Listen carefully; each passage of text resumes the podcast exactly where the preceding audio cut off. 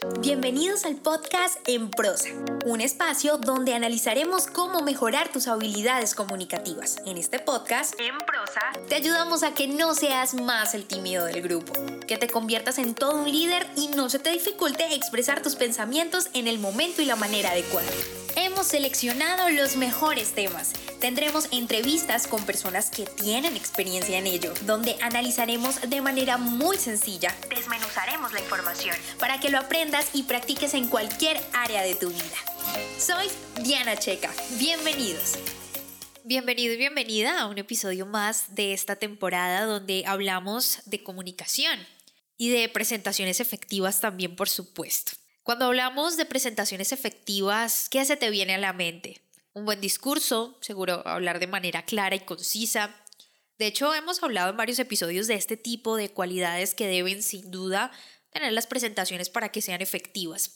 Sin embargo, en este episodio puntualmente voy a hablar de lo que pasa después de lo que ya te mencioné. Después de esa construcción de un buen discurso, de haberlo practicado, y memorizado con estrategia, por supuesto, es necesario tener en cuenta los recursos físicos para mejorar ese buen discurso. ¿Y a qué me refiero con recursos físicos? Saber qué le vas a presentar al público y para esto es importantísimo regresar a un punto de partida que siempre se habla en este espacio cuando de crear discursos se trata y es la audiencia. Si eres nuevo por aquí, te invito a que antes de continuar escuchando busques episodios anteriores sobre discursos y sobre la audiencia para que entiendas con mayor claridad lo que aquí se diga.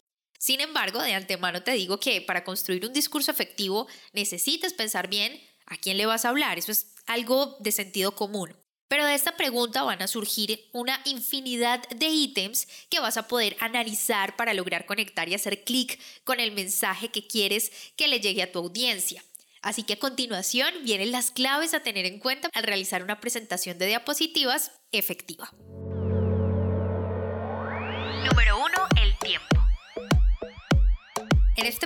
Es necesario que analices el tiempo que te han dado para hacer la presentación.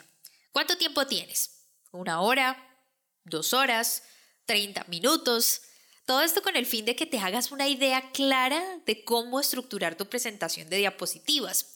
Si bien el discurso ya tendrá su propia estructura, que es un elemento supremamente importante y que ya he explicado en otros episodios, es necesario estructurar la cantidad de diapositivas y también, otra cosa, es cómo vas a organizarla según el tiempo asignado para tu presentación. Ahora bien, también es indispensable pensar que el tiempo influirá en lo innovadora que pueda llegar a ser tu presentación. Si bien se trata de diapositivas, dentro de estas podrás usar videos, audios y otras herramientas visuales que van a contribuir a una presentación mucho más efectiva siempre y cuando, escucha bien, el tiempo te dé para usar todos estos recursos. Número 2. Creación. El proceso de creación es indispensable y para esto, además del tiempo, debes tener en cuenta la creatividad y además un buen programa para desarrollar las diapositivas. En lo primero tendrás que tener presente los elementos que te mencioné en el punto anterior y el dinamismo del discurso. Así que para esto te puedes preguntar algo y es, si tú fueras la audiencia, ¿qué te gustaría ver y qué no? Y al responderte esta pregunta, te pondrás en los zapatos del otro, en los zapatos de tu audiencia y es muchísimo más fácil que te surjan ideas nuevas y bastante creativas. Por el otro lado, elegir el mejor programa para realizar las diapositivas puede ser bastante complejo. Sin embargo, y por fortuna, existen programas con plantillas ya prediseñadas y eso ya es una gran ventaja. Además cuentan con efectos y otras herramientas que son útiles para que los que no sabemos de diseño como yo podamos guiarnos al respecto y dejar volar nuestra creatividad.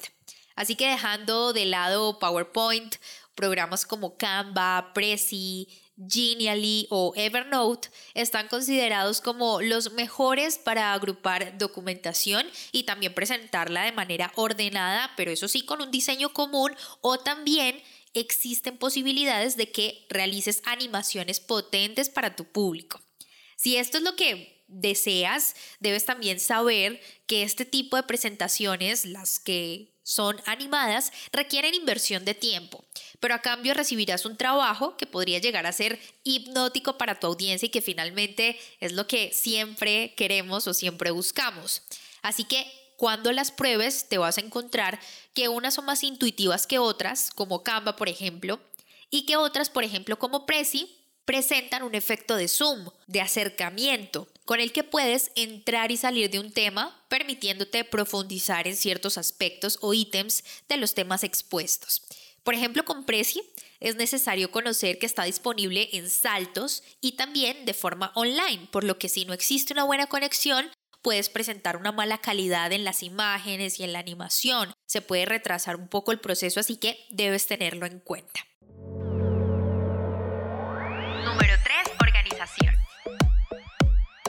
La cantidad de diapositivas es un tema que siempre entra en debate y cada quien tiene su posición al respecto. Y lo cierto es que no existe un número mágico, pero en este punto te voy a enseñar la pauta de las 10 diapositivas.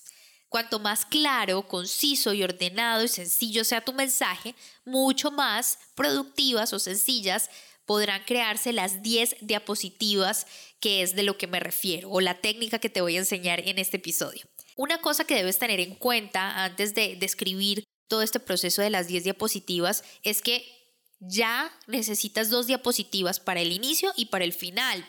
Así que te quedan 8 diapositivas para estructurar la información. Y por otro lado, debes recordar que estas diapositivas no son un documento para leer.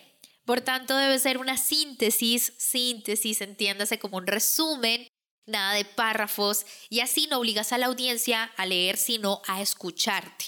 De eso se trata. La segunda diapositiva, en este caso ya tenemos la primera que es el inicio y la segunda debe ser de impacto, debes abrir fuerte. La tercera debe ser de análisis, la cuarta debe ser una propuesta y una quinta para argumentaciones de esa propuesta. La seis la puedes usar para datos, la séptima con conclusiones y la octava podrías usar algún tipo de recurso como un video, una imagen muy potente de la que puedas hablar. Seguimos con la novena, porque recuerda que la primera y la décima ya está para el inicio y para el cierre respectivamente.